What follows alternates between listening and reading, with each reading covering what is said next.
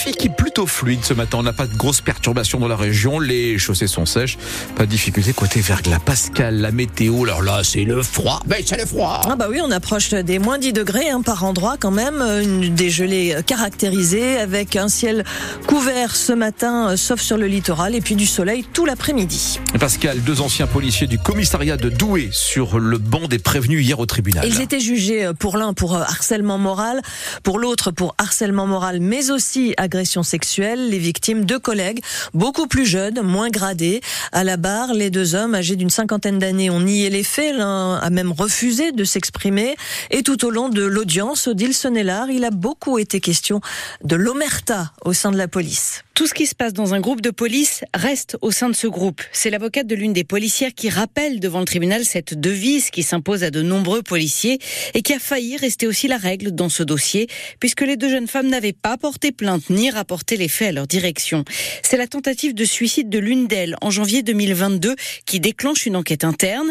Elle montre qu'après avoir rompu avec son collègue Vincent, qui est aussi son supérieur hiérarchique, la jeune femme se retrouve totalement isolée au sein de son propre groupe. Elle est mise sur la touche une mise à l'écart orchestrée, selon elle, par Vincent, dont elle décrit également les gestes déplacés. Et c'est toujours cette enquête interne qui révèle d'autres faits antérieurs. Il concerne cette fois, au sein du même groupe, une autre jeune adjointe de sécurité, victime de remarques récurrentes d'un policier, lui aussi supérieur hiérarchiquement, des propos très dégradants, humiliants, sexistes. La jeune femme qui explique également avoir reçu une sorte de coup de poing dans les fesses de la part du premier policier mis en cause. À la barre, hier, les deux jeunes femmes craquent, pleurent, disent leur souffrance encore aujourd'hui. Les policiers, eux, nient les faits, dénonçant l'absence de preuves matérielles des accusations portées contre eux. La procureure a requis hier 12 mois de prison pour l'un des policiers, 15 mois pour l'autre. Le jugement sera rendu le 13 février. Les deux hommes qui sont actuellement en arrêt maladie devraient également passer en conseil de discipline dans l'année. Ils risquent la révocation. Deux incendies à quelques minutes d'intervalle cette nuit à 400 mètres de distance à Courrières dans le Pas-de-Calais vers 3 heures ce matin. Les pompiers sont d'abord intervenus pour un feu de poubelle qui s'est propagé un coffret gaz qui a provoqué une fuite de gaz enflammé. Quelques 500 foyers sont actuellement euh, toujours privés d'énergie. Ce sera pour la journée au moins le temps de réparer. Les services de GRDF sont sur place. Et puis un deuxième incendie, donc un peu plus loin. Cette fois, c'est une voiture GPL qui était en feu. Un périmètre de sécurité a été mis en place. 8h03 sur France Bleu Nord. Premier déplacement et première promesse pour le nouveau Premier ministre. Hein. Gabriel Attal, fraîchement nommé, qui s'est rendu hier après-midi à Clermarais dans le Pas-de-Calais à la rencontre des sinistrés des inondations. Personne ne va vous oublier, a promis le Premier ministre qui a annoncé une série de mesures en urgence, Antoine Barège. C'était une demande des élus du Pas-de-Calais, la simplification des procédures administratives pour curer les fleuves et les rivières comme là, la Canche ou la Liane. Le délai va passer de 9 à 2 mois avec la mise en place d'une procédure d'urgence pour curer très très vite en cas de montée des eaux. Une pompe supplémentaire va aussi être installée dans la durée à Coinchy sur le canal d'air dans la prolongation de l'A. Enfin, une mission rapide est lancée pour trouver des solutions dans moins d'un mois. Le but sera notamment de créer un établissement public capable de gérer l'ensemble des cours d'eau et canaux du Pas-de-Calais. Gabriel Attal annonce aussi des aides pour les sinistrés, la suppression de la double franchise pour les ménages et les entreprises touchés par les deux épisodes d'inondation, une aide d'urgence de 20 millions d'euros pour les agriculteurs, aide qui sera étendue aux maraîchers avec un plafond qui passe de 5 000 à 20 000 euros et enfin la reconstruction des équipements publics avec une enveloppe de 50 millions d'euros. Le nouveau Premier ministre promet d'aider à 100% les communes fragiles et de financer les surcoûts énergie. Les crues records de ces dernières semaines ont coûté 4 millions d'euros à l'organisme intercommunal chargé des Watrinques, ces fossés et canaux qui drainent le Pas-de-Calais. La seule facture d'énergie se monte à 3 millions 4. C'est quasiment le budget annuel de la structure. Son président, le maire de Gravelines, souligne la nécessité de remplacer ou de renforcer aujourd'hui une trentaine de pompes. Il appelle donc à une aide exceptionnelle. Expo est à la recherche d'un repreneur. L'enseigne nordiste de chaussures à petit prix a été placée en liquidation judiciaire par le tribunal de commerce de Lille. L'entreprise dont le siège est à Templemort, dans, Templemar, dans la métropole lilloise, compte 700 salariés et 180 magasins en France.